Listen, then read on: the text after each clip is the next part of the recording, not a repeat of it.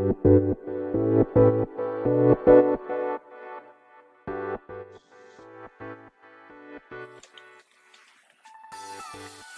い。始まりました。本を読んでは独り言ラジオ。私、変な髪型をしたポンコツ薬剤師こと町田和俊でございます。というわけでですね、今日も、えー、本を読み返してはですね、まあ、独り言をつぶやいていきたいと思います。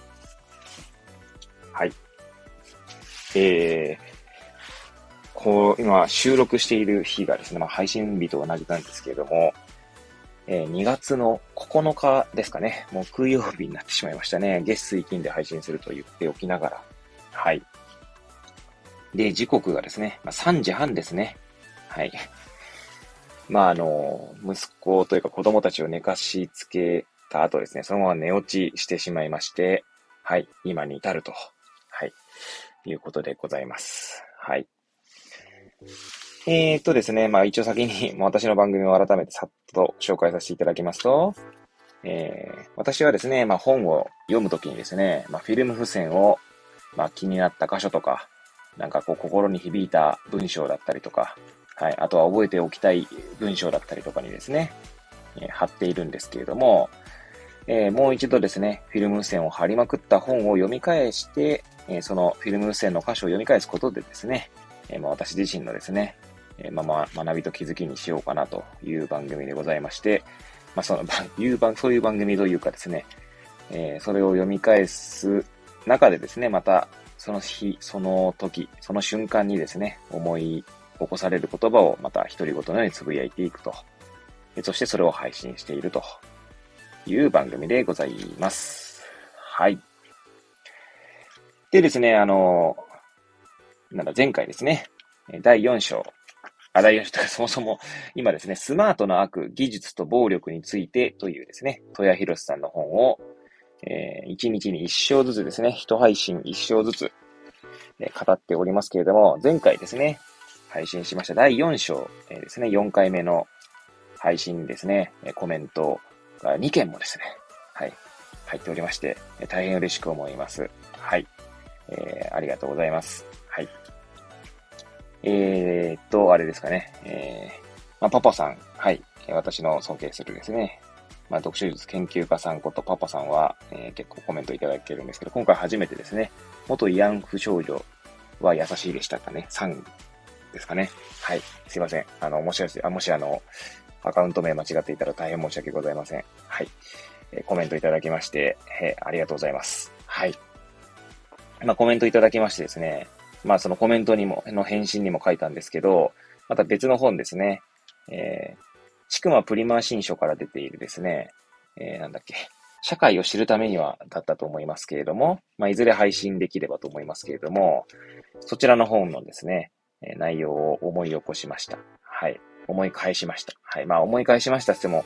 何を覚えてるんだって話なんですけど、まあ、私がその本からですね、えー、出たものはですね、まあ、端的に一言で言えば、まあ、社会ってよくわかんないよね、みたいな感じですね。はい。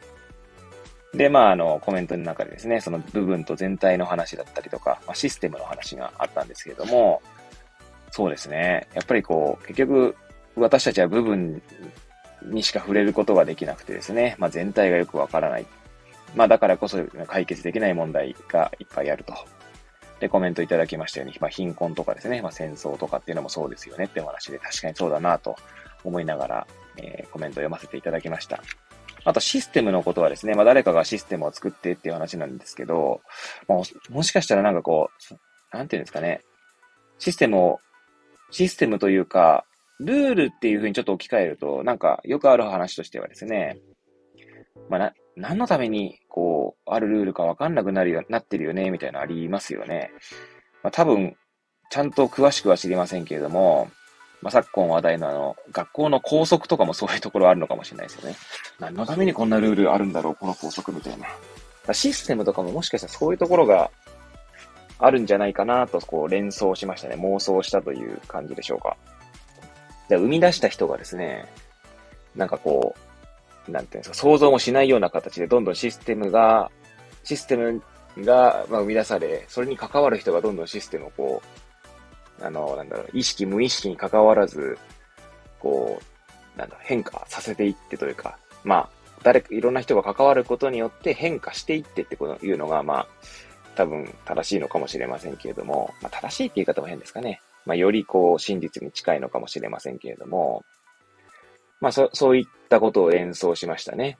で、まあ、その連想のきっかけになったのが、その社会を知るためにはってことでですね、まあ、その本はさっきも言いましたけど、社会ってよくわからないってだけじゃなくて、まあ、社会ってですね、何か、何かこう、方向づけを決めようとしてそっちに行くものではないみたいなことが確か書かれていたと記憶しておりますので、はい。まあ、システムもそういった側面があるんじゃないかなと思いますよね。思いますよと思いました。はい。はい、コメントいただき大変ありありがとうございました。まあ私の番組ですね、長尺ですので、はい。一配信が1時間ぐらいになってますので、はい。えー、まあ、全部聞いてくださいとは言いませんけど、もしね、あの、何かあればいつでもあのコメントいただければ、他の方もですね、はい、コメントいただけると、え、大変、えー、ポンコツ野郎な私は、えー 大変喜びます。大変ポンコツ野郎なんて繋がってしまいましたけども、はい。はい、ということでですね、えー、改めてありがとうございました。はい。ということでですね、今日は第5章ですね。はい。第5章に行きたいと思います。はい。ちなみに第5章の、えー、まあ、タイトルというんですかね。はい。は、えー、良心の最適化。はい。良心は、あの、良い心ですね。はい。えー、ここに、ここに来てですね、最適化がこう続いておりますね。といっても、まあ、前回は、アイヒマンのロジスティックスでしたけども、まあ、最適化の話が書かれていたと、まあ、記憶しております。おととい配信したばかりなもう記憶しておりますみたいな話になっておりますけれども。はい。ということでですね、えー、まず、こう、1ページ目ですか。まあ、まず見出しがつく前にですね、最初前段みたいな形で、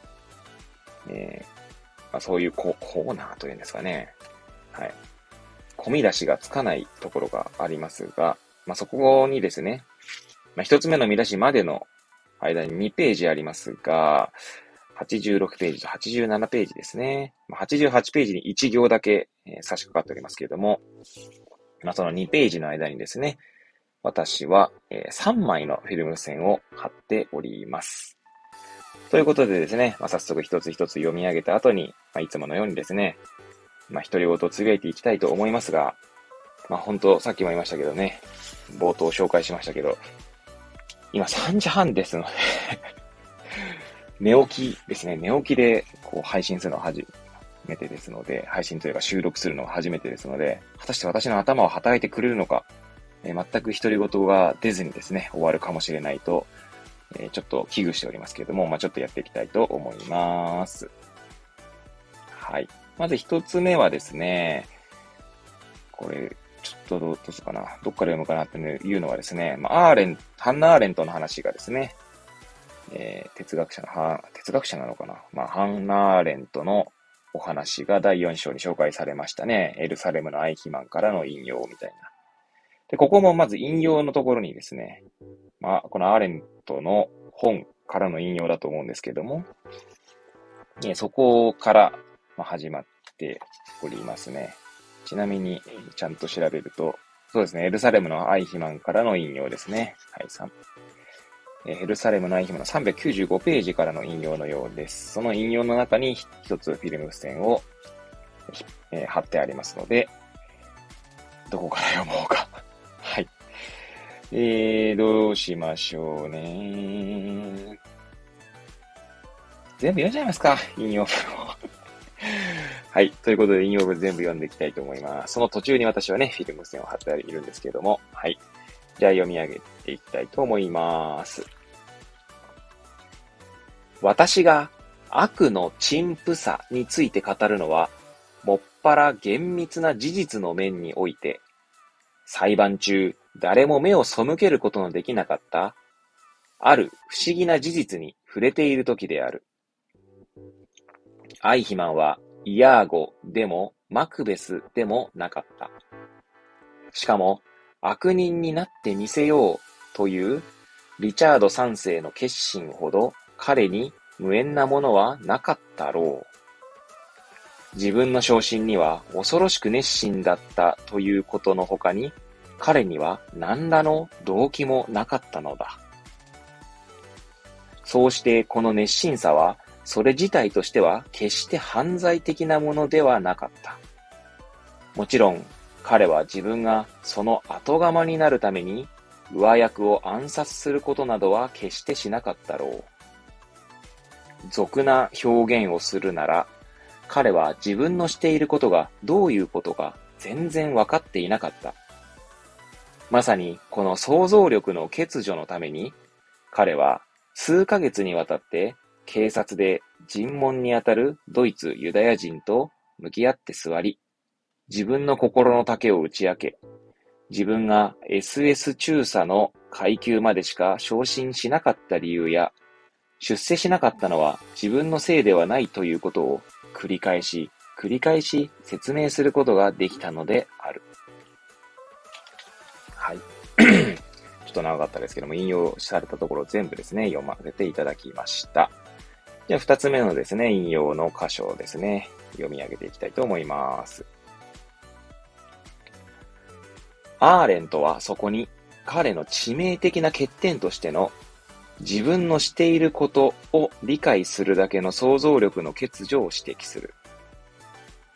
もちろんそれは自分がユダヤ人の大量虐殺に手を貸しているのだという事実を知らないということではない。そうではなく、大量虐殺に手を貸しているということの意味を理解していないということだ。アーレントはそこに愛肥満における陳腐な悪を洞察するのである。はい。じゃあ、最後、三つ目ですね。の引用箇所ですね。どうしましょうね。これも。うーん。はい。じゃあ、これはもう全部、これも一段落全部読んでしまいますかね。もうなんか困った時に一段落全部読む的なのになっておりますけど、はい。読み上げたいと思います。前章で述べた通り、アイヒマンはシステムに対する非常な忠誠心によって出世した。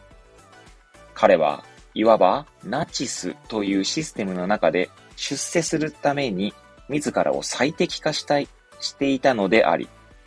そこで求められる業績評価を得るために、ユダヤ人問題の最終的解決のためのスマートなロジスティクスを組み上げた。しかし、アーレントはそれを陳腐と、あ、陳腐だと呼ぶ。それが意味しているのは、アイヒマンが悪へと加担したことは、決してアイヒマンという個人の特別な力によって引き起こされたのではなく、ある条件が整い、ある環境に陥ったとき、誰でもそうなりかねないものとして捉えられるということだ。はい。また、えー、なんでしょうね。一生丸々。というか、まあ本当はその次にですね、どういうことだろうかと続くんですけど、まあ、結局それも読み上げてしまいましたが、はい。一生丸々ですね、読み上げましたね。はい。一生じゃねえ。一段落ですかね。はい。ということでですね、まあ、第3章からの、まあ、こう接続部分、あ、第3で、第4章からの接続部分にあたる文章に、えー、私は3枚フィルム線を引っ張っておりますけれども、まずですね、なんかこう、哲学、哲学というんですかね。まあ、多分一般向けに書かれている本だとは思うんですが、えー、なんだっけな。本のタイトル忘れてしまいましたけれども、えー、ある本を読んだ時にですね、まあ文章を書く本だったと思いますね。その文章、どんな文章かっていうと、どんな文章というか、え、まあ、あの、フランス、皆さんね、まあ、ご存知もないフランスぐらいか知ってるよって話ですけど、皆さんね、えー、フランスにはですね、えー、確か高校だったかな？小中ではなかったと思いますが、まあ、哲学、まあ、日本語で言うところの哲学みたいな授業があるらしいんですね。で、そしてそれをですね、まあ、小論文か。小論文みたいな形で、まあ、なんか試験をするみたいなことが確か、まあ、すごい、えー、すげえ簡単な えー、言葉ではまとめてますけども、はい。なんだっけな？やっぱ忘れちゃったな。えー、まあいいや。はい。まあ、いずれ、えー、ちゃんと紹介しますけれども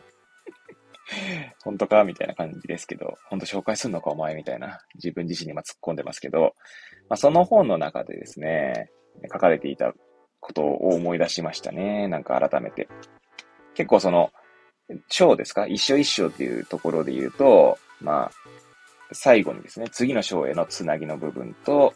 えー、その章の初めのところは前の章からの引き継ぎの部分がですね、まあ、書かれていると良いみたいなことが書いてあったような気がしますね。はい。まあ、いずれそこちらの方、そちらの方もですね、まあ、この番組で、まあ、読んでは独り言の題材としてなると思いますので、はい。まあ、その時にまた思い出すかもしれません。はい。まあ、そ、そのことをですね、ちょっと早期、早期というか思い出されますね。えー、まさにね、第4章からのこう、つなぎの文章ですのでね、今読み上げたところ、紹介したところはですね、はい。でですね、まあなんかこう、改めて、うん、ちょうどですね、確か今日でしたかね、今日とか昨日か、3月8日に、あ、3月、なんで3月になってんだ。2月8日ですね、に、えー、配信されたですね、ポッドキャストの超相対性理論というですね、まあ私聞いてる番組があるんですけど、そこで確かその想像力の話が、えー、かかる、あの、題材として取り上げられていましたね。まあ、ちなみに超相対性理論はですね、まあ、私がいつも、まあ、毎日聞いてはコメントしている、まあ、ボイシーのブックカフェのですね、荒木マスター、荒木博之さんと、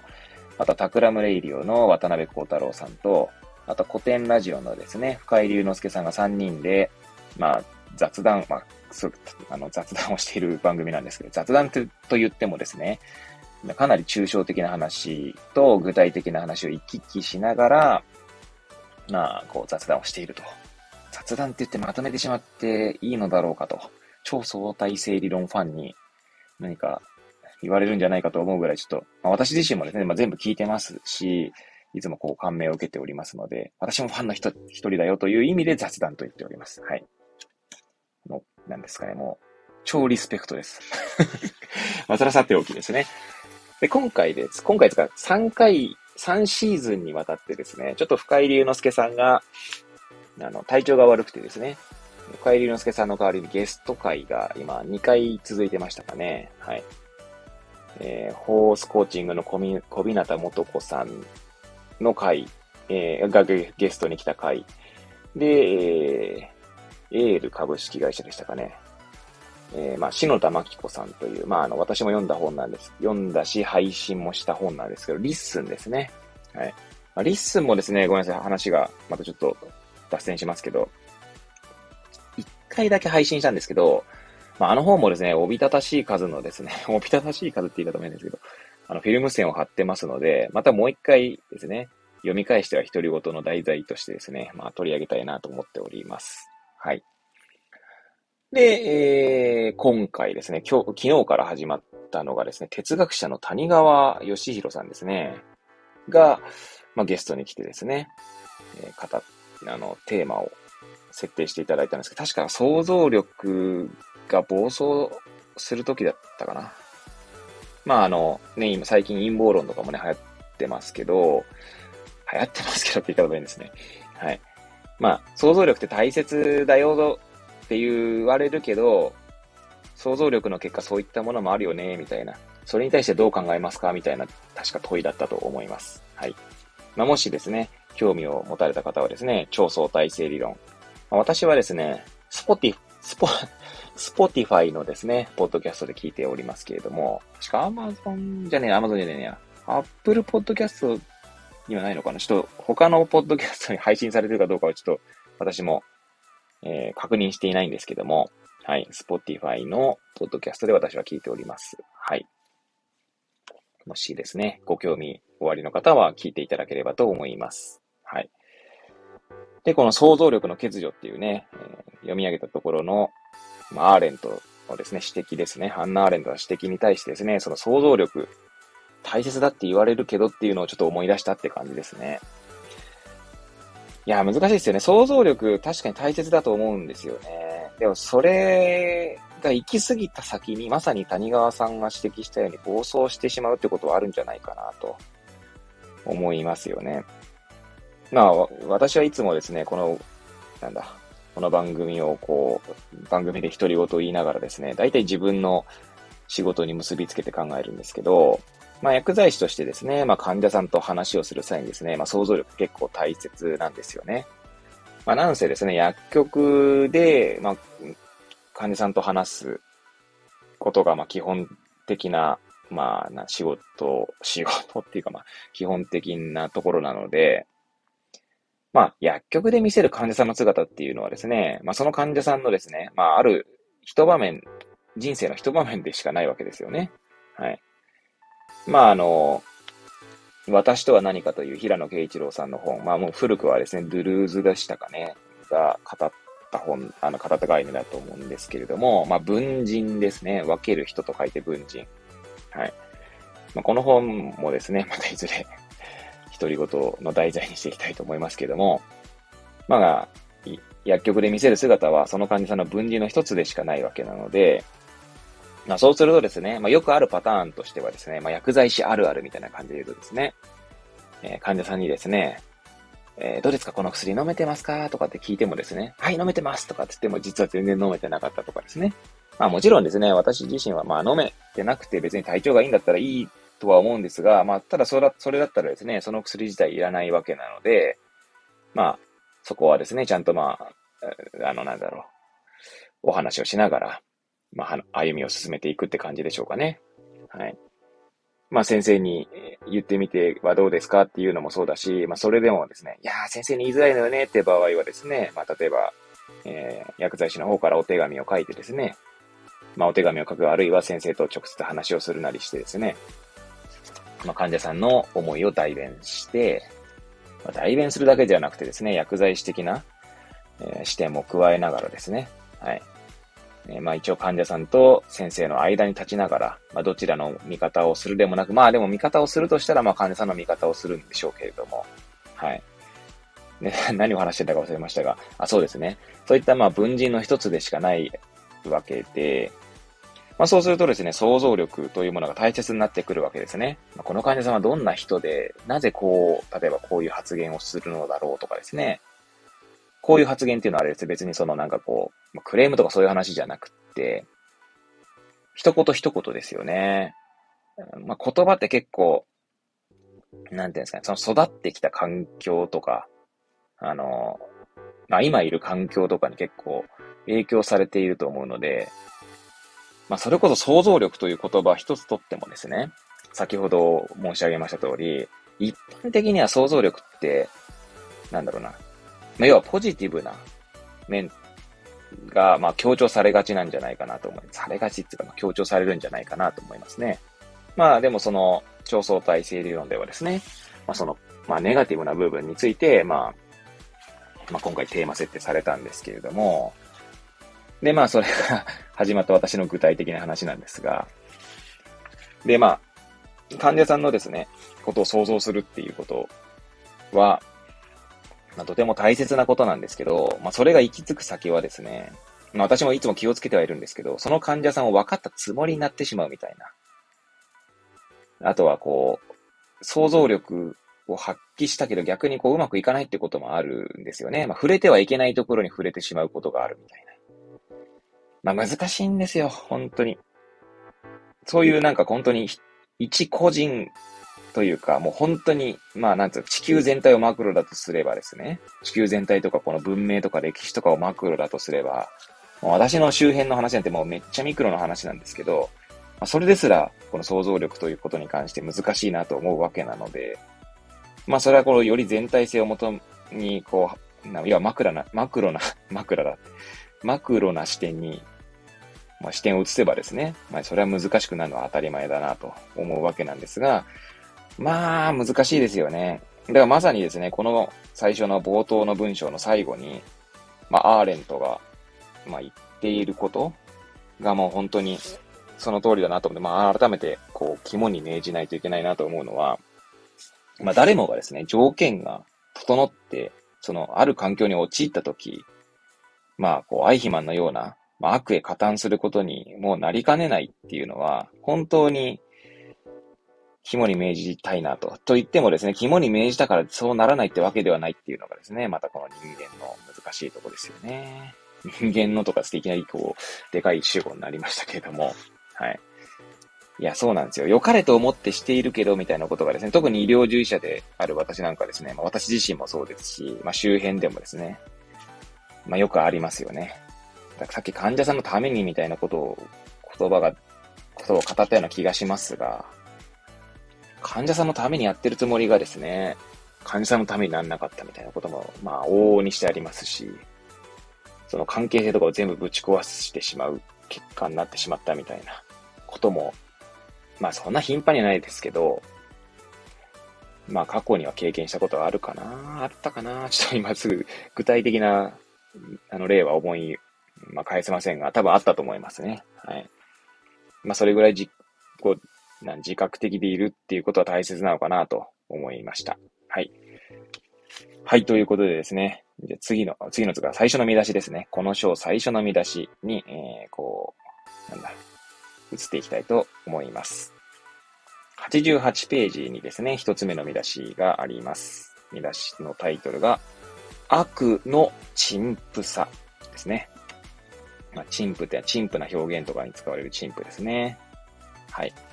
で、こちらはですね、88ページと89ページ、そして90ページに、えー、6行ほど、えー、入っておりますけれども、まあ、2ページちょいってとこですかね。そちらに私は4枚のフィルム線を貼っております。ですので、まあ、一つずつですね、まあ、読み返していきたいと思います。じゃあ一つ目ですね、いきます。アーレントによれば、悪の陳腐さにおける悪は、その実行者の邪悪さ、病理、あるいはイデオロギー的な革新などから説明できないものである。はい。えー、じゃあ二つ目ですね。はい。どこから読み上げましょうかね。ここだけ読み上げますかね。はい。ところで、この時、陳腐であるということは何を意味するのか。結論から言えば、それはありふれているということだ。言い換えるなら、みんなと同じであろうとすること。自分以外の中にも自分と同じものが見出せるものになろうとすること。自分が特定されないものへと埋もれようとすることに他ならない。はい。えー、じゃあ三つ目ですね。読み上げていきたいと思います。したがって、悪の陳腐さはアイヒマンだけに着せられる俗人的な問題ではない。むしろそれはナチスに同調した普通の人々すべてに着せられるのであり、アイヒマンはその一つの拡大像に過ぎないのである。はい。えー、じゃあ最後ですね。引用し、あ、最後のフィルム線の箇所に、えー、行きたいと思います。ナチスに加担した人々は善良ではなかったわけでもないし、良心を失っていたわけでもない。むしろそうした人々は常識的であり、貧困法制であり、家族を愛し、教養がありさえしたかもしれない。だからこそ問題は深刻なのだ。なぜなら、普通の人々が持っている普通の良心では、ナチスに抵抗できないどころか、むしろそれに加担することにさえなるからである。はい。まあ、読み上げた箇所で結構あの、最初接続詞から始まっているんですけども、はい。まあ、そこら辺はもうご容赦いただいてですね。はい。いやー、そうですね。まあ、これ前回のね、その、なんだ、アイヒマンのロジスティクスのところでもですね、多分独り言ね、語ったと思うんですけど、まあ、これが難しいところですよね。これってなんだって話ですけど、まあ、最後のね、えー、フィルム線の箇所ですね。まあ、普通の人々がですね、まあ、持ってる普通の両親ではその全体には、全体的なものには抵抗できないっていうかむしろ加担することになり、なるみたいな。まあこれがいい例かどうかわかんないんですけど、まあ独裁国家とかそういう、まあ独裁国家ってまあまさにナチスなのでね、まあ今でも独裁国家、まあ結構ね、民主主義国家よりも独裁国家の方がまあ多くなっているって話も、まあ見聞きしたことがありますけれども、まあ実際どうかとかね、ちゃんと調べてないんですけど、まあ確かテレビ番組で、たまたま見たテレビ番組で言ってましたかね。はい。NHK のなんだっけな。はい、まあ、そのロシアとウクライナのね、えー、特集だったと記憶しておりますね。はい。で、まあ、その、そういった、まあ、独裁政権に関して言えばですね、まあ、なその生まれる、その、そなんで生まれると、その、その独裁政権が、その国としてうまくいっている時っていうのはきっとですね、まあいい、いいというか、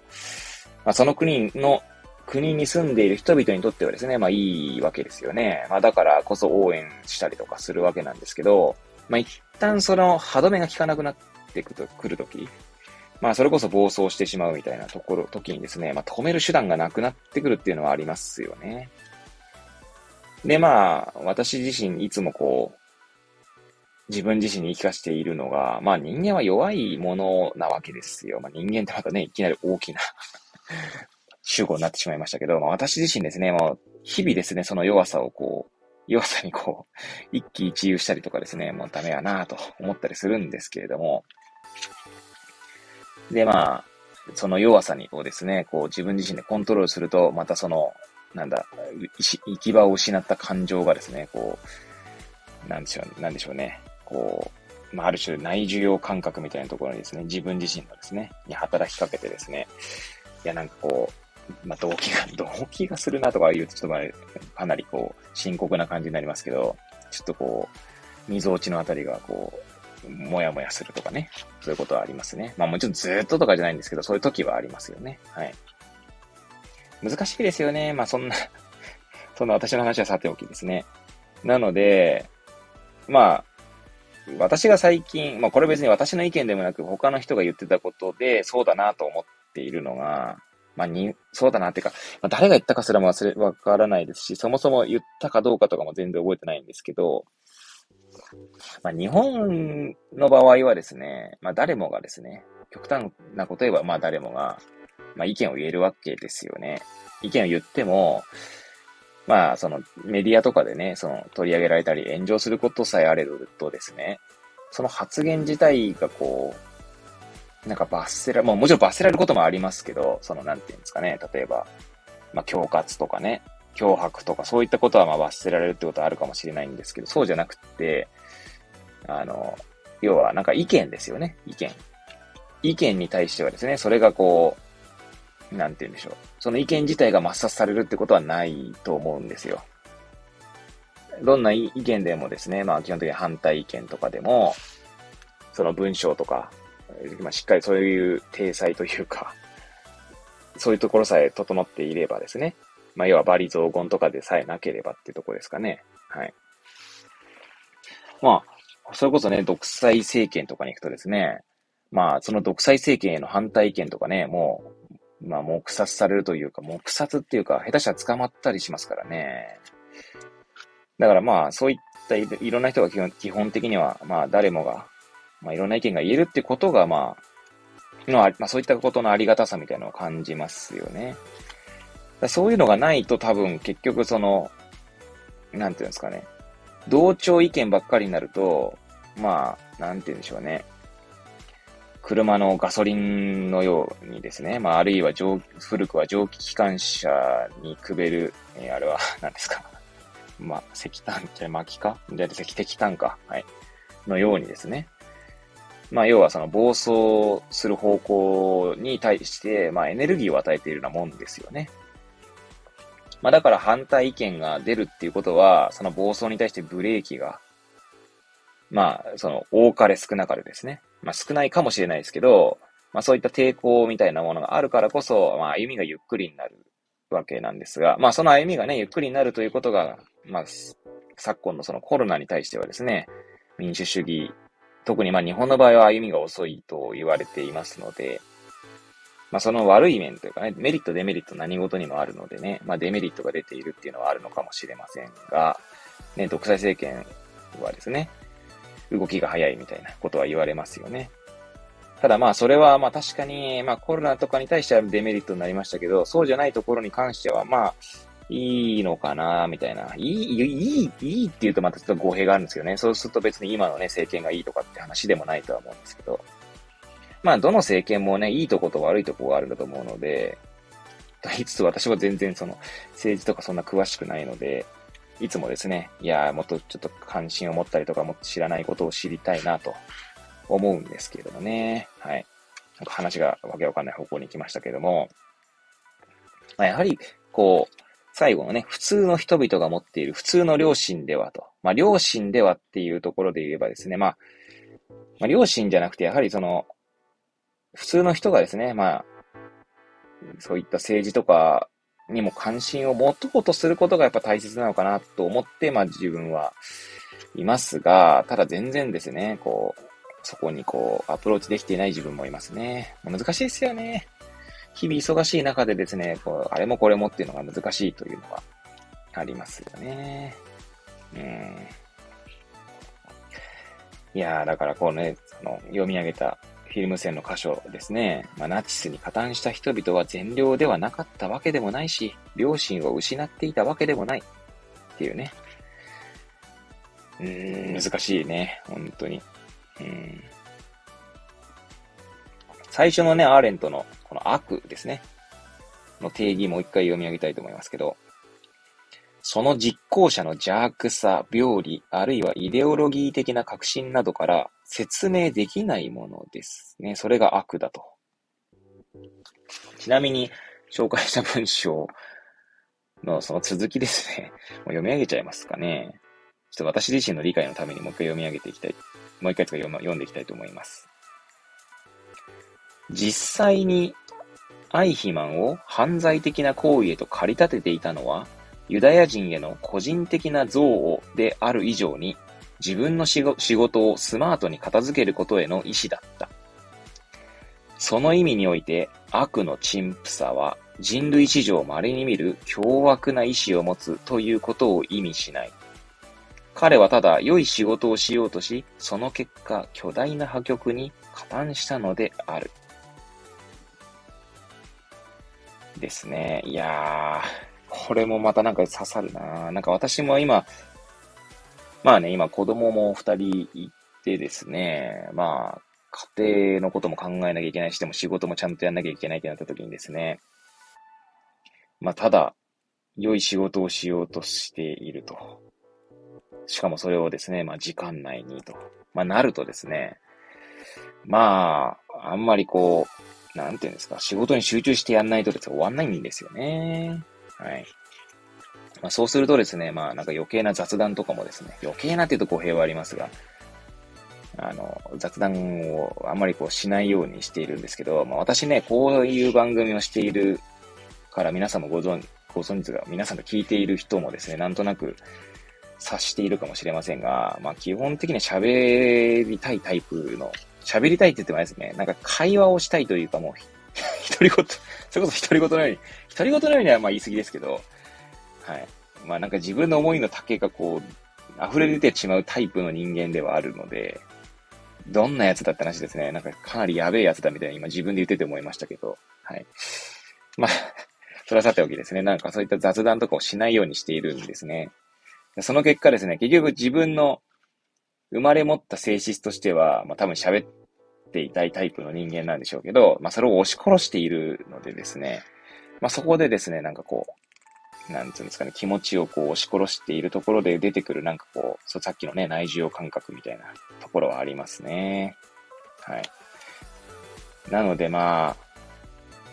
なんだ、自分自身のことで言えばそれがなんかね、変な、なんつうんですか、押し殺した結果、まあ、ストレスにならないように、まあ、ある種こうやってね、えー、こういった配信をしているっていうのもありますけど、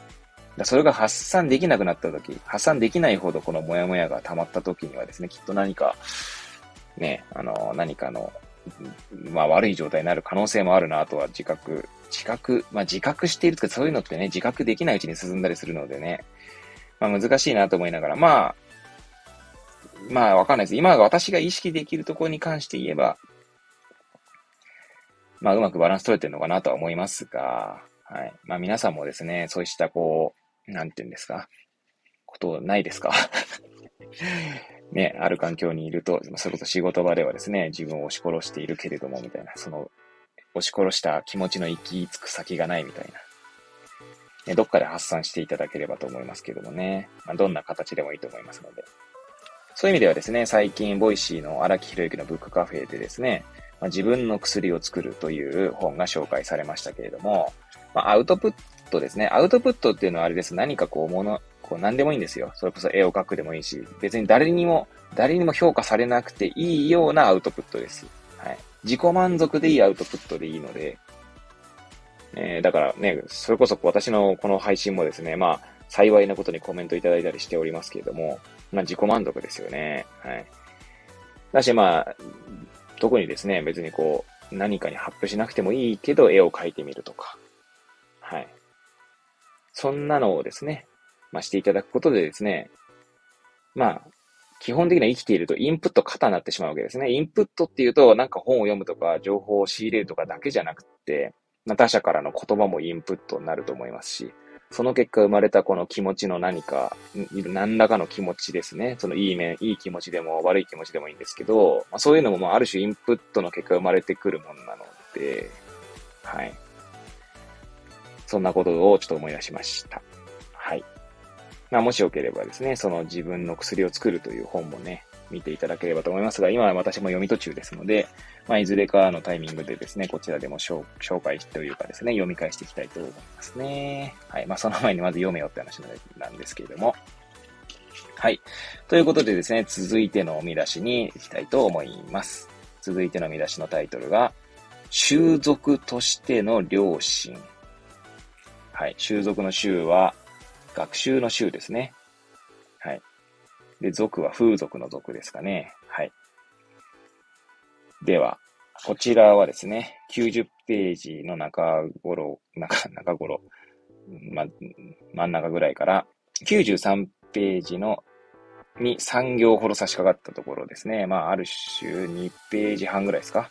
そこにフィルム線を3枚貼っておりますので、その3箇所を読み上げていきたいと思います。はい、一つ目ですね。いきます。アーレントによれば、習俗とは、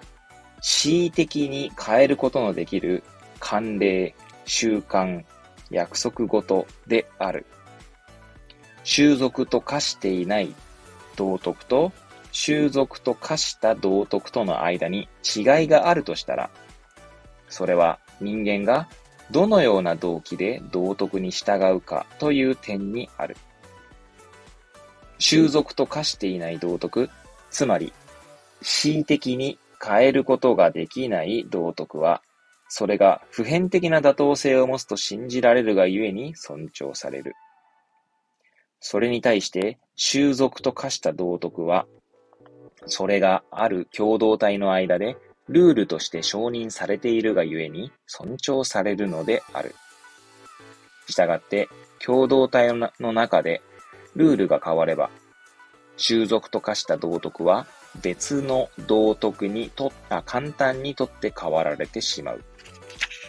はい。じゃあ二つ目ですね。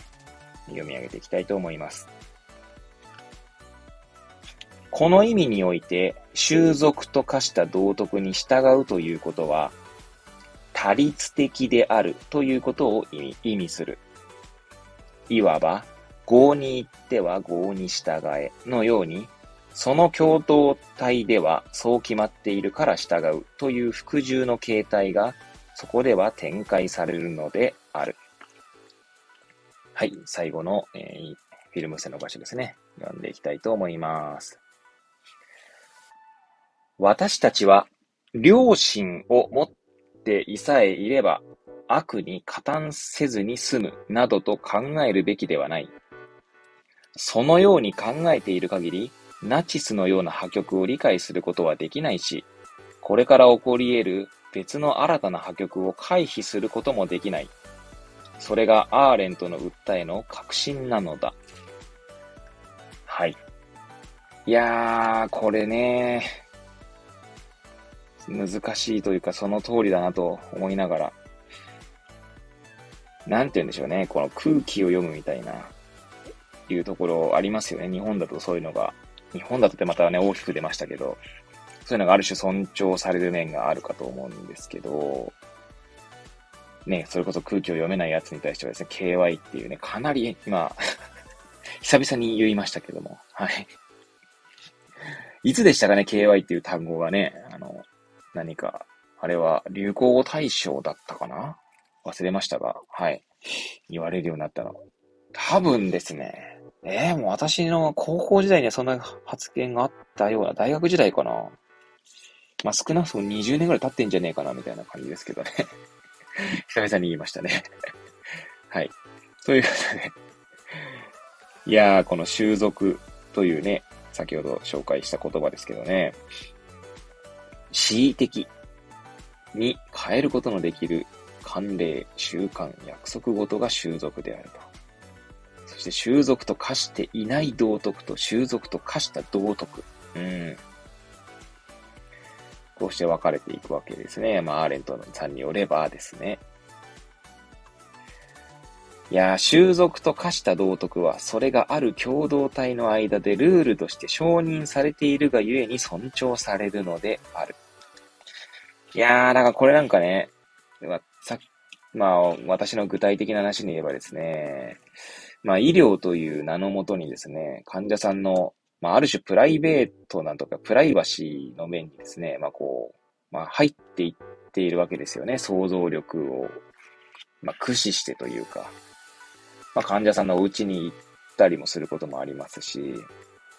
まあ、確かにですね、場合によっては本当に必要な面、こともあるなと。まあ、その医療という文脈においてですよ、あくまで。うん。ただ、医療という文脈から外れたらですね、完全にそれって、いや、それプライバシー、そこで必要なんですかみたいなこともね、聞いたりしているんじゃないかなと今思いましたというか思っています。うん。だからそれがね、善であるという。それぐらい聞くの当たり前でしょみたいな。でも中にはですね、もちろん、まあ、あの、よっぽどですね、その聞き方とか、あの、その人の、なんていうんですかね、その人とその、医療従事者側のですね、態度に問題がなければですね、まあ基本的にはその、まあ基本的にはです、あくまでその場面ではですよ。その場面では患者さんはそんな嫌がっていないように見える。ですね。あくまで見えるというのが大切で、実は心の内ではですね、はぁみたいな思ってる可能性だってあるわけですし、めっちゃ嫌がってるって可能性もあるわけですよね。なんでそこをやっぱりこう、自覚していないといけないなと思いましたが、でも、あまりにもそっちにこう、要は患者さんが嫌がっているから効かないっていう方向に行き過ぎると、まあ医療としては何も意味がなさな、なされなくなることもありますね。そのバランスが本当難しいなと思いますね。まあ医療としてはって言ったのは、結局、なんて言うんですかね。まあ医療としてはってまたそれもまたでかい主語になりますけれども、まあ一応患者さんは大体ね、病院にこう、良くなりたいと思って来るわけなんですけど、まあ、いろいろあってですね、吸ったもんだあって、まあ、うまくいかないってことがあってですね、まあ、その、その、なんだろう、例えば医師と、医者と、まあ、患者さんとの間の中に生まれた、その、なんだかわかんないけどうまくいかないものに対して、まあ、薬剤師、私はですよ、私は薬剤師としてこう、患者さんと対話をする中で、何かその、こんがらがった紐をですね、こう、ほどいていくような、まあ、そんな働きができればとは思っているんですけど、その過程でですね、まあ、そこ踏み入っていいのみたいな、まあ、そういったね、こう、ジレンマを抱えながら聞く時もあるし、聞かない時もあるんですけど、まあそういったことがですね、まあ常日頃あるなと思いますね。なんでその、なんだろうな、医療従事者こそ、医療というルールを盾にですね、盾にという言い方またあれですけど、まあ医療だからそれは当たり前でしょみたいな、そんな暗黙のルールに、暗黙なルールを、まあ、自覚するべきなんだろうなと思いました。今見て、読んでてね。だその良心とか善、あの、なんだろう、良いこと、えー、だから、だからという、その、なんていうんですかね、理由で、も、まあ理由であっても、やっていいことでやっていけないことっていうのもあるなとも思いますし、うん。そんな、まあそういうね、細かい、細かいというか、そういうミクロなレベルでそういうことを考えていくってことがですね、まあ全体的なことを考えることにもつながるのかななんて、こう、ある種自分の 発言を、なんでしょう、うん、擁護するかのごとくね、語っておりますけどもね。はい。ちなみにですね、またこのアーレンドさんの引用し、アーレンドさんの文章でですね、まあ、良心ですね。えー、良い心ということについてですね、まあ、語っている文章があるので、えー、ちょっとよ、あの、ね、えー、フィルム線を貼っていない箇所ですけれども、紹介していきたいと思います。はい。ちなみにこれはその合に行っては合に従えみたいな、その共同体だから、その共同体にあるルールだから従うみたいな、そういう服従ね、服従する形態っていうものに対しての、まあ、文章になっておりますけれども、はい。えー、その服従がですね、まあ、良心、良い心が自動的に機能するっていうことだと解釈して、まあ、次のように説明するということで読み上げていきたいと思いますね。はい。良心が自動的に機能する場合には、あたかも私たちの心の内にすでに習得した規則や内的な規則が備わっていて、特定の事例が発生すると、この規則を適用するだけで良いのです。その場合には、すべての新しい経験や状況は、あらかじめ判断されていて、習得していたか、あらかじめ所有していた規則に従って行動するだけで良いわけです。はい。今読み上げましたけど、そこの文、あんまりこう、入ってこなかったですね。うん、まあ、そ、そのね、こう自動的、両親が自動的に機能するっていうことが、まあ、ある種、えー、服従の形態であるみたいなことがね、語れているんでしょうね。うん。まあ、その次に、ね、続く文章は読み上げていないので、まあ、はい。まあ、そんな感じです。まあ、ちょっとね、えー、気分転換にという次の、えー、見出しのところですね。えー、いきたいと思います。はい。続いての見出しの、えー、タイトルはですね、自分と仲違いしないこととあります。はい。こちらは93ページから95ページですね、にかけて、まあ、およそ3ページ、2ページ、やっぱじゃ、2ページ半ぐらいですかね。はい。にわたって展開されておりますが、えー、私はこちらに3枚のフィルム線を貼っております。はい。じゃあ一つ目ですね。また読み返していきたいと思います。アーレントによれば、公的な生活に関与しなかった人々は、良心をこのようにいわば自動的な形で機能させなかった人々だと言える。それだけが悪の陳腐さを回避する法とである。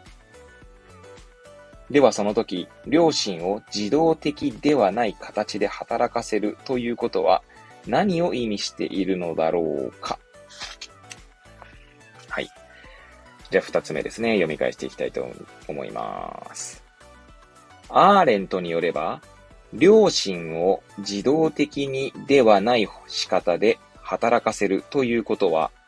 自分と仲違いせずに生きていくことを意味する。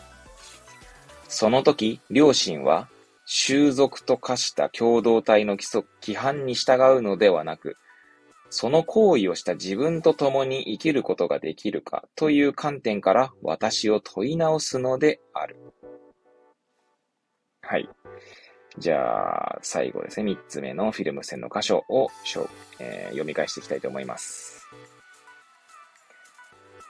私たちは、ある行為を強いられたとき、その行為をした自分と共に生きていきたいかを自分自身に問い直す。それが自動的ではない形で作動する良心である。アーレントによれば、この良心の声に耳を傾けることこそ思考に他ならない。思考は自動的には作動しない。なぜなら、私は自分の行為の正しさをもう一人の私に対して語り、またもう一人の私の語ることにも耳を傾けなければならないからだ。そして私はこのもう一人の私を無視することができない。私はそのもう一人の私と共に生きなければならないからである。はい。いやー、深いですね。自分と仲違いせずに生きていく。うん、それって本当かと、まあ、問い返す、問い直すってことなんでしょうね。まあ、それがですね、できる時とできない時っていうのがある気がしますけれどもね。でもそのできない時がですね、まあ、その一人、なんかそういうのができないなって思っている人が一人、二人、三人って全部こう、増えていけば、その方向性としてはですね、まあ、その悪に加担する方向にも行くっていうことなんでしょうね。この最後のですね、フィルム線の箇所、私にはこう鍵、鍵括弧が振ってあるんですけど、私はそのもう一人の私と共に生きて、生きなければならないからであるみたいなこと書いてありましたけど、これ確かですけど、以前ですね、ハンナ・アーレントの語るその孤独みたいな、えー、いう概念についてですね、ちょっと調べたことがあって、で、まあその本自体ね、原著となる本に関しては読んでないんですけど、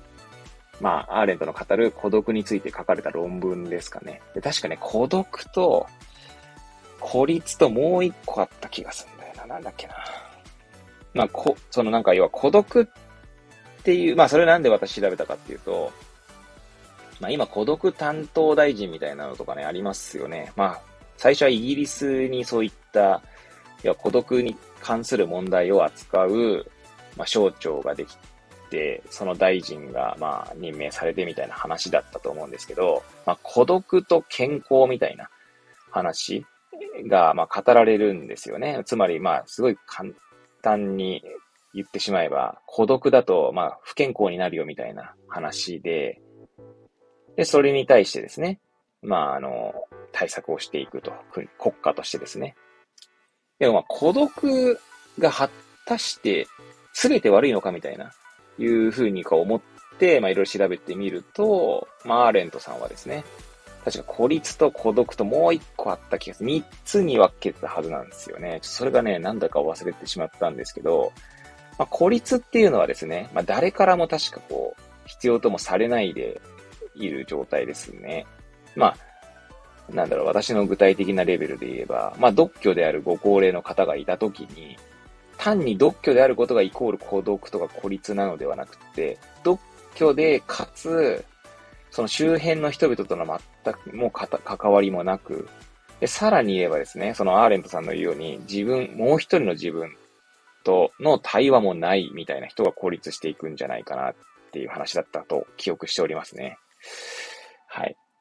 だから孤独であるっていうことはですね、まあ、基本的にはみんな孤独なんですよね。だって自分の思っていること、感じていることをですね、すべて表現することはできないわけですよ。そうするとですね、まあなんだろう、周囲と相入れないことっていうのは当然起こるわけで。だからまあ孤独なのがもん、まあ私が思ているのはですよ。これは別に私のあくまで個人的な意見だったり、まあそのハンナ・アレントさんの孤独に対する論考を見た結果そうなったってなんです、思うだけなんですけど、孤独であることがイコール悪いわけじゃなくて、まあ、孤独になることへの対処法をですね、まあ、各、まあ一人一人がですね、持つっていうことが大切なのかなと思いますよね。そんなことをですね、確か、あれ、フィルム視線をですね、フィルム線じゃねえあフィルム視線じゃなくて、こう、えー、なんだ、メモとしてのですね、ポストイットですね。えー、確かそうですね、第2章にですね、ポストイット1枚貼ってるんですけど、もう一回ですね、まあ、読み上げたいと思いますけど、私が書いた文章ですね。と言ってもあれですよ。私がポストイットに書いてあるのは、書いているのは、この本に書かれた文章をですね、ちょっとこう、少し変えてみたりとかして、感じることなどを書いているんですけどね。はい。まあ、ちょっと一応読み上げたいと思います。まあ、まずですね、アーレントさんが苦痛は人間を公的領域、公的領域っていうのは私たちが他者と関係する領域から遮断するっていうことが、まあ、確か紹介したと思うんですけどね。で、まあそうするとですね、まあ痛みは痛みを感じる私とそれ以外のものを遮断すると。つまりそれ以外のものを感じることができなくなる。痛みを訴えた人が対話の最中には感じないみたいなことも書いてありますが、ちょっとまあよくわかんないですね。私が自分で書いた文章ですけど。えー、まあ、えー、人は老い、その過程で様々な痛みを経験する。老いれば老いるほど人は孤独になる。孤独を楽しめるようになることが必要なのではないか。そのために人は学ぶのではないか。学ぶですね。ということが書いてありますね。私がね、メモ、メモ取っております。様々な痛みというところには、まあ、精神的な痛み、社会的な痛み、肉体的な痛みなどなどって書いてありますね。そうなんですよ。だからそ、そういう意味ではね、ここに今、えー、第5章のね、文章からそこをですね、思い返しましたね。人はみんな孤独であるのであれば、その孤独に対してどうやって対、自分自身で対応していくかみたいな。うん。そんなことがですね、今問われているのかもしれないですね。まあ、それは、なんでしょうね、より分断が進む、まあよ、それもね、よく言われる話ですけどね、まあ、分断が進んでいるみたいな。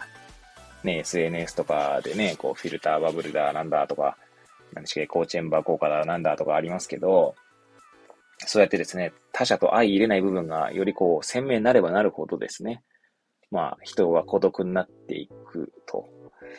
だ孤独に対してですね、その自分の中のもう一人の自分と、まあ対話するということを楽しめるようになればですね、まあ違ってくる可能性はあるなと思いますね。はい。確かあれからハンナーレンとか言った孤独なやつは、えー、っと、孤立はさっきに言った独居老人の話を言いましたけど、あの、それは、孤立は、まあ、周囲からも、そして自分自身からも、自分自身のもう一人の自分からも、ああ、との関係性もないのが孤立で、で、孤独が確か自分自身とは対話しているけど、周囲から、周囲との関係性がないのが孤独だったかな。で、もう一個あったはずですね。そのその感じで言うと、周囲との関係性もあるし、自分自身のとも対話しているけど孤独に見えるような感じなのかな。ちょっと覚えてないですね。はい。もう一回後ででね、読み、あの、調べてみたいと思います。はい。ということで、続いての見出しですね。続いての見出しはですね、思考と根ですね。思い考える思考と根っこ。はい。植物の根っこの根ですね。こちらは95ページの最後の2行から始まって、えー、97ページまでですね。はい。なんで、まあ、2ページちょいって感じですかね。はい。こちらに私は5枚のフィルム線を貼ってあります。はい。ということでですね、どうしよっかな。なんか結構ですね、その一段落に3枚ぐらい貼ってあるとこもあるので、まあ5枚貼ってありますけれども、まあその箇所を読むってことではですね、まあちょい、まあなんだろう。まあそんな感じ、そんな感じってどんな感じかみたいなんですけど、はい。まあとりあえず読み上げ、あの、読み直していきたいと思いますね。はい。えーっと、はい。じゃあここからですね。じゃあ、まず一つ目ですかね。はい。読み上げていきたいと思います。アーレントによれば、こうした思考は、すべての哲学的な思考の根のところにあるものである。私たちの道徳的な判断の起源にあるのは、その行為をする自分と共に生きていきたいかを吟味することである。しかしそれは単に論理的な先天性という意味で起源であるわけではなく、あるだけでなく、私たちの道徳的な判断に対して、その都度の状況の不安定さに左右されない確かさを与えるものでもある。はい。じゃあ、二つ目ですかね、いきたいと思います。うん。まあ、結局続く文章かな。まあ、いいか。はい。人間にとっては、過去の事柄を考えるということは、深いところに向かって進むということであり、自分の根を見出し、自分を安定させることである。それによって人間の道徳的な判断は、時代精神や歴史や単なる誘惑などの出来事によっても押し流されないようになる。だからこそ思考は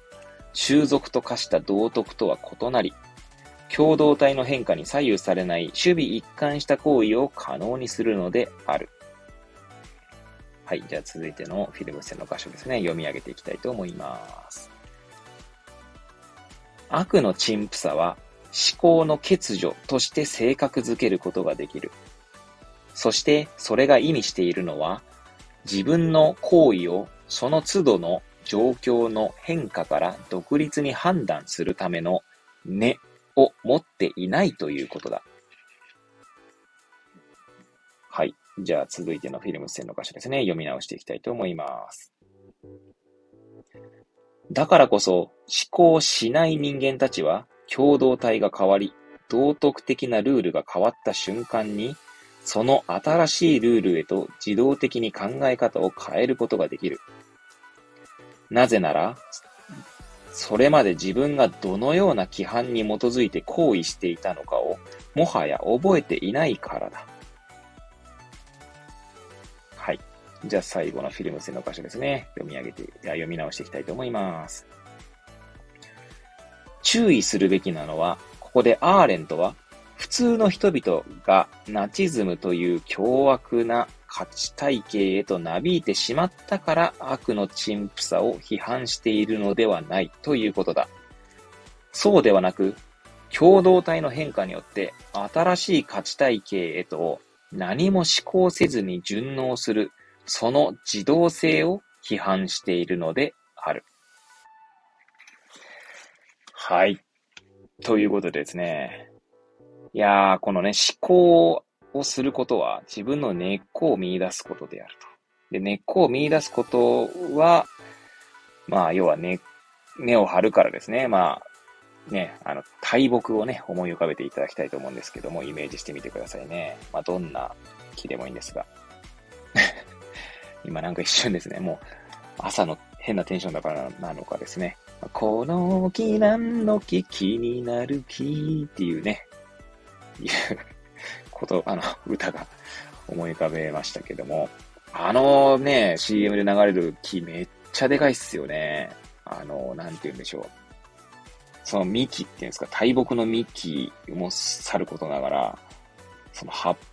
ぱというんですか、その幹から、大木の一本の幹から広がる、なんていうんですかね、その葉っぱの大きいこと大きいことみたいな感じですけど、あれ何の木なんでしょうね。ちょっと調べてみようかな。はい。なので、まあ、そういった 大木がですね、まあ、どんな雨、風にさらされてもですね、えー、倒れないのは根っこを張っているからなわけであって、要は自分との対話ですよね。さっきのね、もう一人の私みたいな。そして自分に深く潜ることこそがまあ思考なのだとすれば、まあちょっとそれはちょっと、ハナ・アレントさんの言う思考とは違うのかもしれませんが、そういうすることでですね、まあ、安易に流されない自分というものが確立できると。根っこが安定すると。まあ、それがですね、まあ、哲学的な思考の根みたいなところですよ。に、まあ、あると書いてあるわけですよね。だからまあ自分と対話しましょうみたいな。そのためにはまあ自分がですね、まあ別にその、あの、組織に従うなってことではない気もするんですよね。だから組織に従うときにもですね、ちゃんとこう、自分で、自分の中に、その組織の、例えばルールのですね、何が問題だと思っているのか、それはなぜなのかと自分に問い返してみる。どこが自分とこう合わないのかみたいな。そして逆に合う部分はどこなのかみたいな。いうのを通っていくってことなんでしょうね。だから共同体の変化によって新しい価値体系へと何も思考せずに順応するっていう自動性を批判しているっていうのがそういうことなんでしょうね。だからまあ、普通の人々、まあ、私も普通のですね、一般人の一人だと、ですけども、普通の人々こそがですね、やはりそうした自己との対話を通じながら、その共同体の変化に敏感でいることというのが大切なのであって、まあ、こと日本においてはですね、そうした我々一人一人がですね、まあ、声を上げることができる社会なんだと、今のところはですね、まあ、もう今後どうなるかわかんないっていう意味ではですね、注意しなきゃいけないんだと思うんですけれども、うん。まあ、声を上げるということが大切なんでしょうね。声を上げた結果、結果、そっちの方向に行くことが正しいかどうかっていうわけじゃなくて、で、まあね、社会を知るためにはにはですね、まあ、社会っていうのは本当にこう、まあ、雲のようなものであるので、まあ、雲っていう単語があったかどうか記憶してないんですけど。てかあれですね、もう次に読む本が決まりましたね。社会を知るためにはを次、まあ、スマートなく、まだようやく半分ですけど、はい、紹介していきたいと思いますが、はい。まあそんな感じでですね、まあそういうものであるからこそ声を上げることこそが大切なのかもしれないですね。まあ、それも声を上げることもですね、声を上げた人に自動的についていくようだと意味がないってことなんでしょうね。そうすると結局変わらないですからね。だから、あくまで最初に自分と対話すると。そしてその、その対話した結果ですね、その共同体の変化にも、まあ、敏感に、まあ、思考していく、考えていくと。で、その結か、まあ、声を上げる人についていついていくとか、そういうの声を上げる人と対話をしていくっていうのが、まあ、流れであって、その結果、どういう社会になるかまで、結果を重視しすぎることも、またちょっとそれもね、違った全体性にとって変わるだけだと思うので、そこが難しいところですね。何でもや、何でもとか、どんなことでもやっぱり人間である以上なのかな。また大きく出てしまいましたが、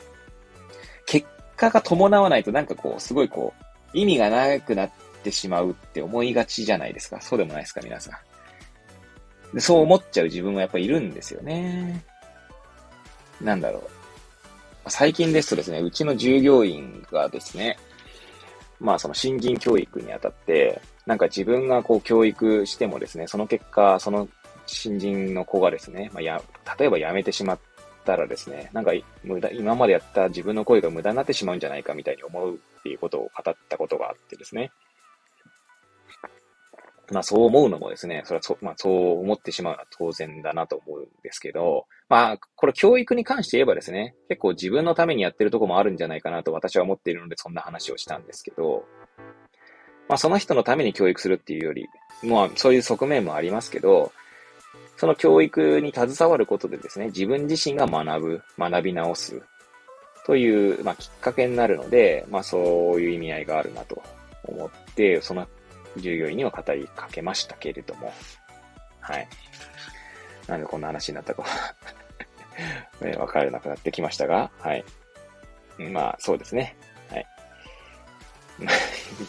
い。まあ、ちょっと、本当、えー、自分はなんでこんな話をしたのかっていうのを忘れてしまったので、はい。えー 最後の見出しに、の箇所ですね。読み上げていきたいと思います。もうですね、1時間13分ですね。はい。ま、実はですね、あれですね、私、あの、本当はですね、寝かしつける前に、えー、洗濯機を回して、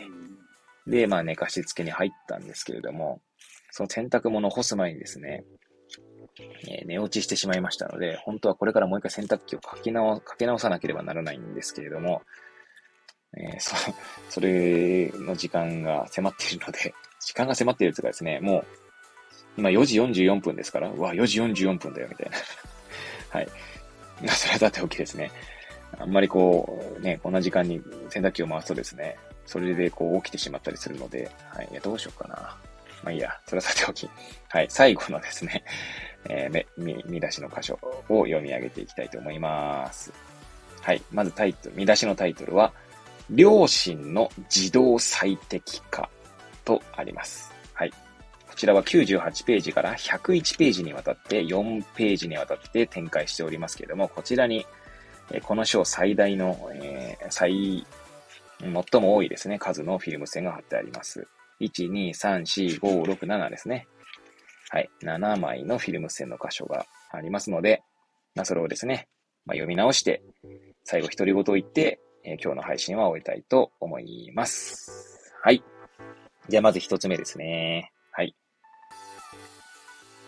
悪の陳腐さは、両親が自動的に作動することによって引き起こされる。ここでポイントになるのは自動的というとこことである。なんかちょっとふふってなってしまったのはですね、なんか自分の、こうなんですか、イントネーションがね、よくわかんなくなってくるんですよね、読んでいくとね。はい。自動的に作動する。まあ、いっか。はい。じゃあ、二つ目ですね。はい。えー、読み上げていき、読み直していきたいと思います。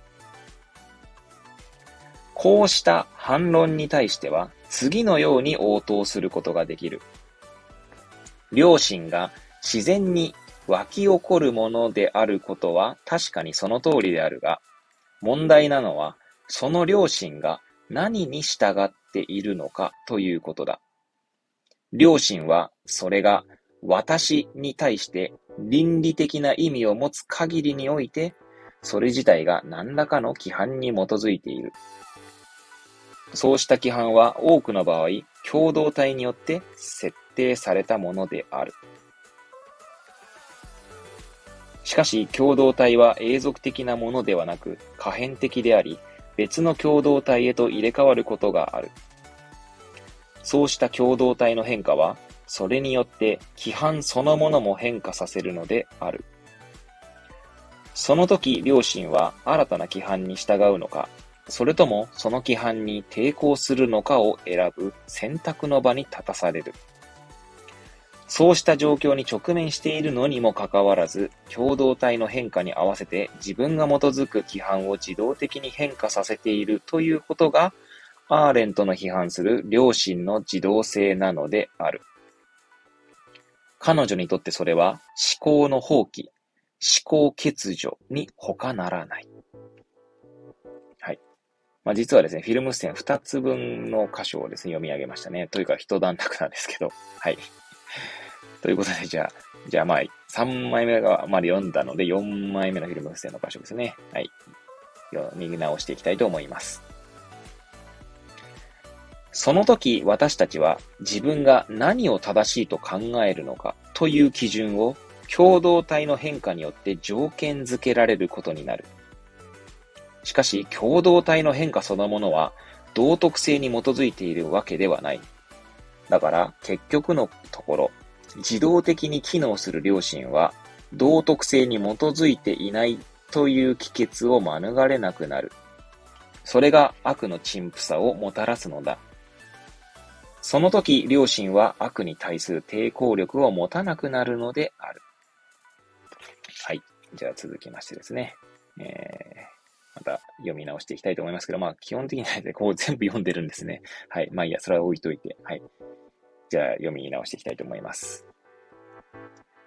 この意味において、アーレントが批判した悪の陳腐さの背景にある良心の自動性は、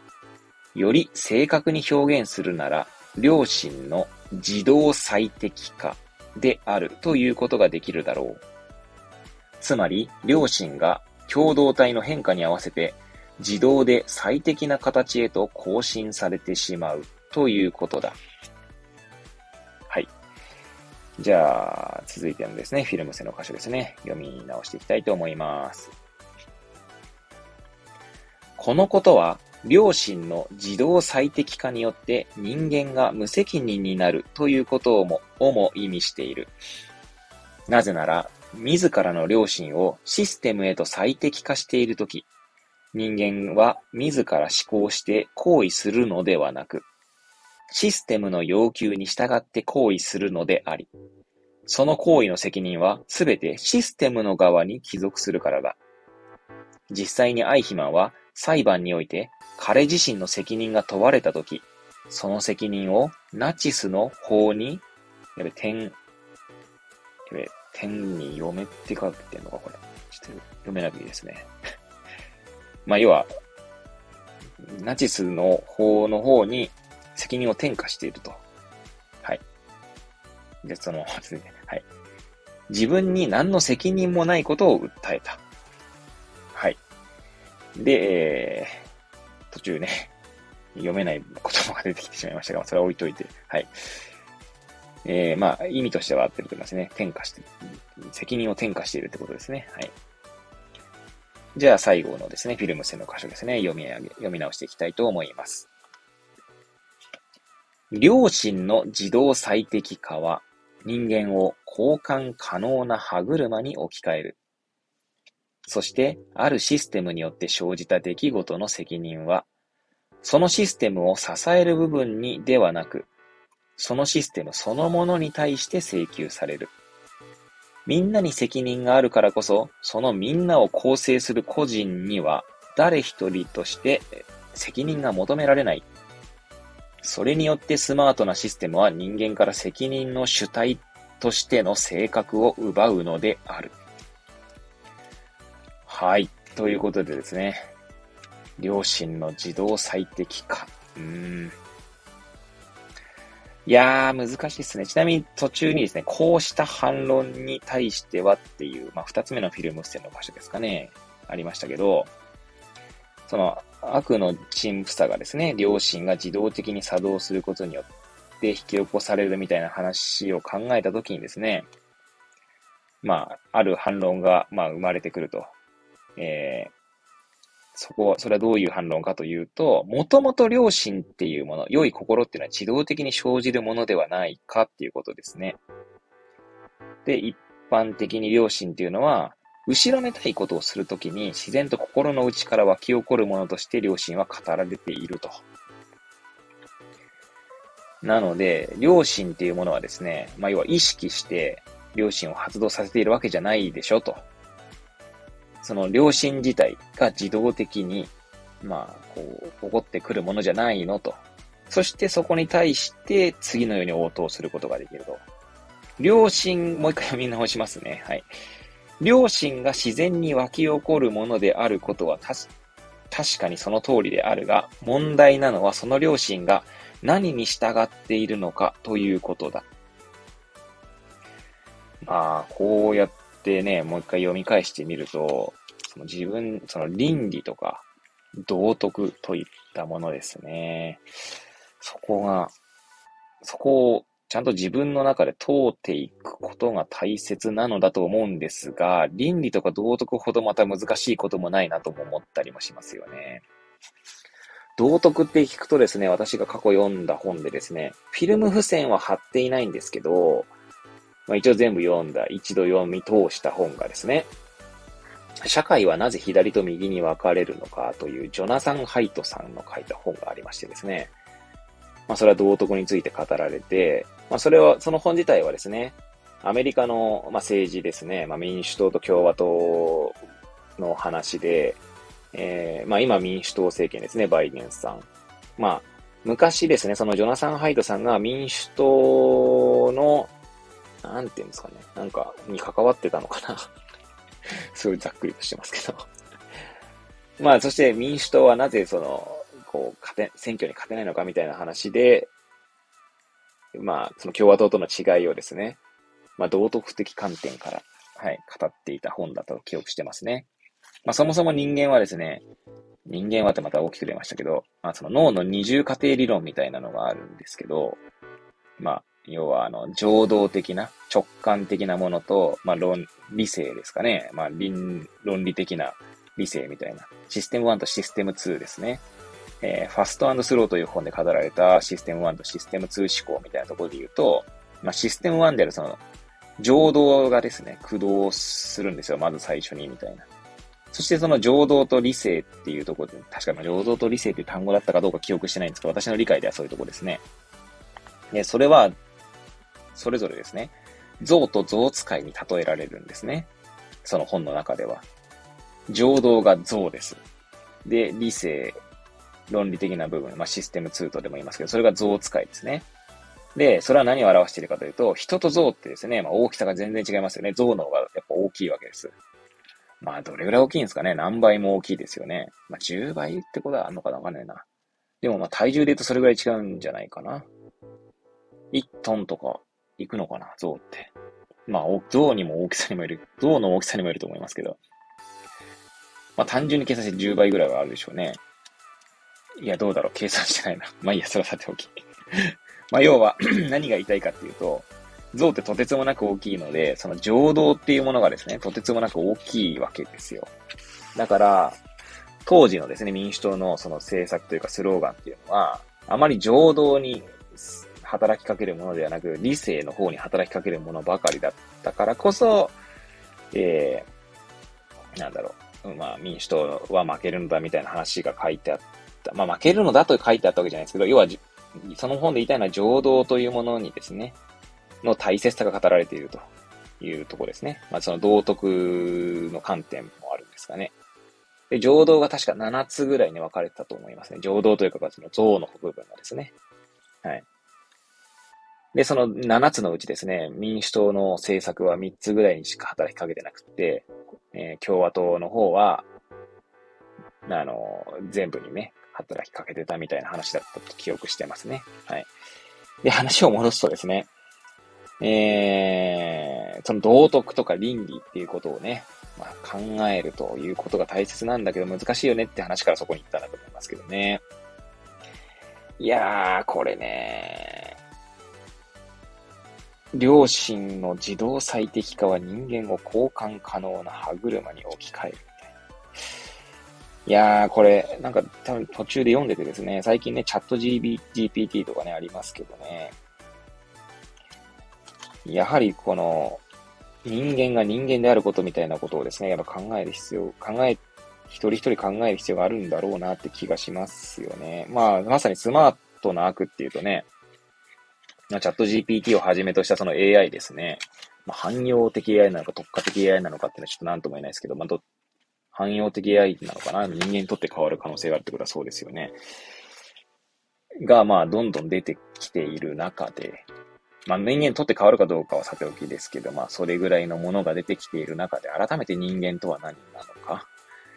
まあ、それを考えるってことはもしかしたら倫理とか道徳を考えるってことなのかもしれないですよね。なんかそんなことを今連想して思っておりますけれども。はい。ですし、えまあ私たちの医療の話で言うとね、さっきね、医療という、医療従事者こそですね、医療というルールに対して、まあ会議的、会議的っていうか、全面的に従うことに対してはちょっと一歩引いた方がいいんじゃないかみたいなことを多分語ったと思うんですけど、まあ、よく語られるのは健康診断とかですよね。健康診断とかで、まあ、判定とか出ますけど、まあ、それはある基準を持って確かにそこを判定しているわけですけど、その基準で結構、まあ、曖昧というか、ある程度幅があるところを、まあ、ぶった切、線でぶった切っているところがあって、まあもちろん確率的にはですね、そこで区切ることでですね、あの、なんて言うんでしょう。あの、脳卒中だとかね、そういったものを防げる可能性が出てくるっていう、まあ、その境目では区切ってるとは思うんですけど、もちろんですね、そこで治療、その健康診断の結果ですね、病院に行かないからといって、そういった脳卒中とかならない人もいるわけですよね。まあもちろんなる人の方が全体としては多いんだろうと思うんですけど、と、私はここまで語ってそこまでちゃんと健康診断とか、そこをちゃんと理解しているとは、そんな自信を持って言えるわけではないので、まあ、あくまでざっくりとした理解って意味では、まあ皆さんと同じかもしれないですね。それでどうするんだお前医療従事者としてっていうツッコミが入るのは100も承知で言っておりますけれども。まあ一応ね、その健康診断とかね、医療倫理みたいな本もね、あることあって、まあ積まれているんですけれどもね、積んどく状態ですけれども、そこもちょっと読んでいきたいなとは思っておりますが。はい。そうなんですよ。難しいですよね。まあ以前もどっかで語ったかと、語ったかと思いますけど、まあ、病気になること、もちろんね、その当事者としては病気になりたくないっていう思いはありますけれども、でも病気とかそういう、まあ、要は、なんていうんですかね、まあ、困難というんですか。そういったものがあるからこそ、自分の人生をこう、振り返るきっかけになるのも事実だと思うんですよね。うん。で、そういうその先々の、それこそ脳卒中にならないようにとかっていうのは、そんな先々のことまで考えれないっすよね。確か時間割引みたいな、は、あの、なんだっけな、概念があったと思いますけど、要は、あの、先々のこと、要は、糖尿病で言えばね、糖尿病の合併症にならないように、今、えーと、血糖値だとか、ヘモグロビン A1C、A1C 値だとかですね、そういったのをきに気をつけましょうっていう、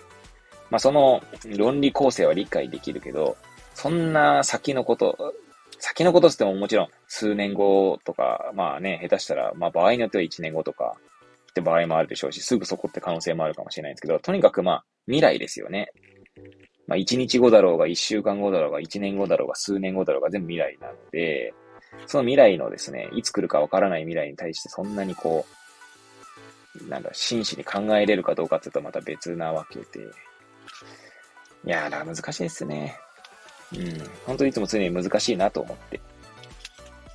まあ、日々薬局の現場で患者さんと語り合っております。はい。まあ、そのためにも私自身もですね、こうじ、こうやって本を読み返したりとか、ね、新しい本を読んだりとかしながらですね、学んでいきたいなと、学び続けていきたいなと思う今日この頃ですね。まあ、ちなみにですね、えー、この両親の自動最適化っていうのが、まあ、そのスマートなシステムっていうところと結びついているよっていうことでね、この章があるわけですけれども、ね、これがどう展開していくんでしょうか、みたいな。はい。ということで、第5章を一応読み終えました。読み直しを終えました。はい。えー、1時間半ですね、過ぎましたね。はい、90分。あの、研修単位とかで言えばね、一単位ですね。ま、私の、あの、配信内容にはそんな価値はないんですけれども、はい。ということでですね、まあ、第5章まで終えました。えー、まあもうですね、今実はこれ、え、2月9日の木曜日ですね。なので、まあ明日、金曜日ですね、また配信していきますけれども、はい。第6章ですかね。はい。で、来週の3回で一応スマートな句を終えますので、その次の週からですね、えー、社会を知るためには、を読み直していきたいななんて今思っております。はい。ということで、えー、こんな90分もですね、最後まで聞いていた方がどれだけいるんでしょうか。別に聞いて、聞いて、こういう歌ですけど、聞いて欲しくてですね、配信しているというよりは、まあ自分が読み直すきっかけとしてやっていてですね、まあこんなくだらない放送にもですね、付き合っていただく方がいるんであればもう本当にありがたいことですし、嬉しいことですし、えー、まあ、冒頭申し上げましたけれどもま、今回ですね、まあ、2名もですね、コメント、えー、第4回にですね、していただきましたので、本当にありがたい限りでございます。えー、コメントの方はですね、返信させていただきましたけれども、はい。まあ、またですね、まあ、もしよければですね、コメントいただければ、えー、私の方で返信もいたしますし、はい。えー、まあ、返信を求めてコメントしてるわけじゃないと思うんですけどね。はい。まあ、もしよければですね、気軽にコメントいただければと思います。はい。ということでですね、長々と語ってまいりました。えスマートな悪第5章を終えたところでございます。ということで次回は第6章をまた、読み直してはですね、えー、独り言を語っていきたいと思っております。それではまた次回お会いいたしましょう。さようなら。